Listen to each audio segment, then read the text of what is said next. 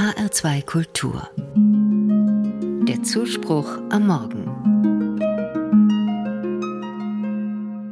Weihnachten gilt als das Fest der Familie. Aber nicht jeder hat Familie oder kann sie über die Feiertage besuchen. Manche sind allein, so wie Luise. Ihr Mann ist vor sechs Jahren an einem Herzinfarkt gestorben. Kinder haben sie keine. An den meisten Tagen des Jahres fühlt Luise sich nicht einsam. Sie ist eigentlich eine aktive Frau, trifft sich mit Freunden und Bekannten, treibt Sport. Aber Weihnachten feiern die Freunde und Bekannten mit ihren Familien.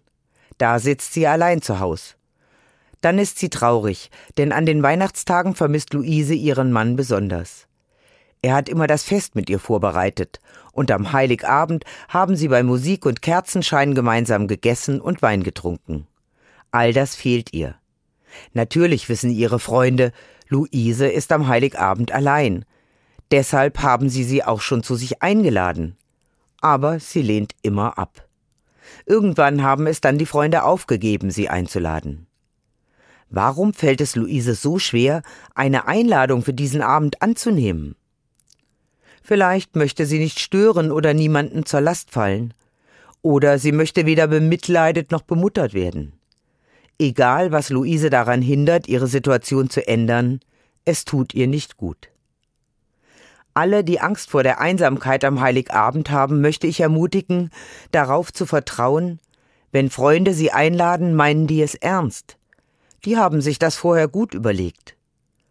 Oder warum nicht mal mit den selbst auferlegten Traditionen brechen und etwas Neues wagen?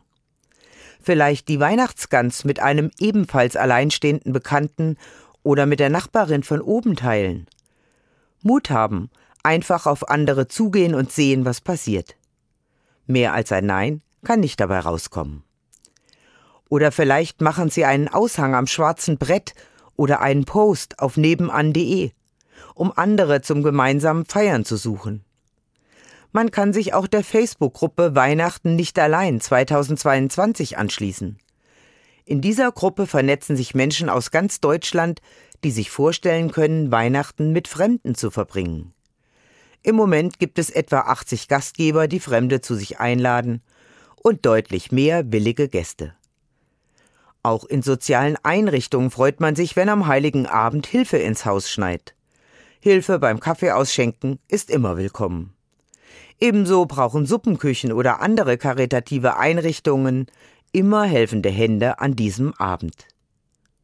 Es gibt viele Möglichkeiten, Weihnachten zu feiern. Ich wünsche Luise und allen, die an diesem Tag nicht allein sein möchten, Mut, Weihnachten für sich neu zu entdecken. Übrigens, die Menschen an der Krippe waren auch ein bunt zusammengewürfelter Haufen. Fremde, die sich ohne die Geburt des Kindes nie über den Weg gelaufen wären.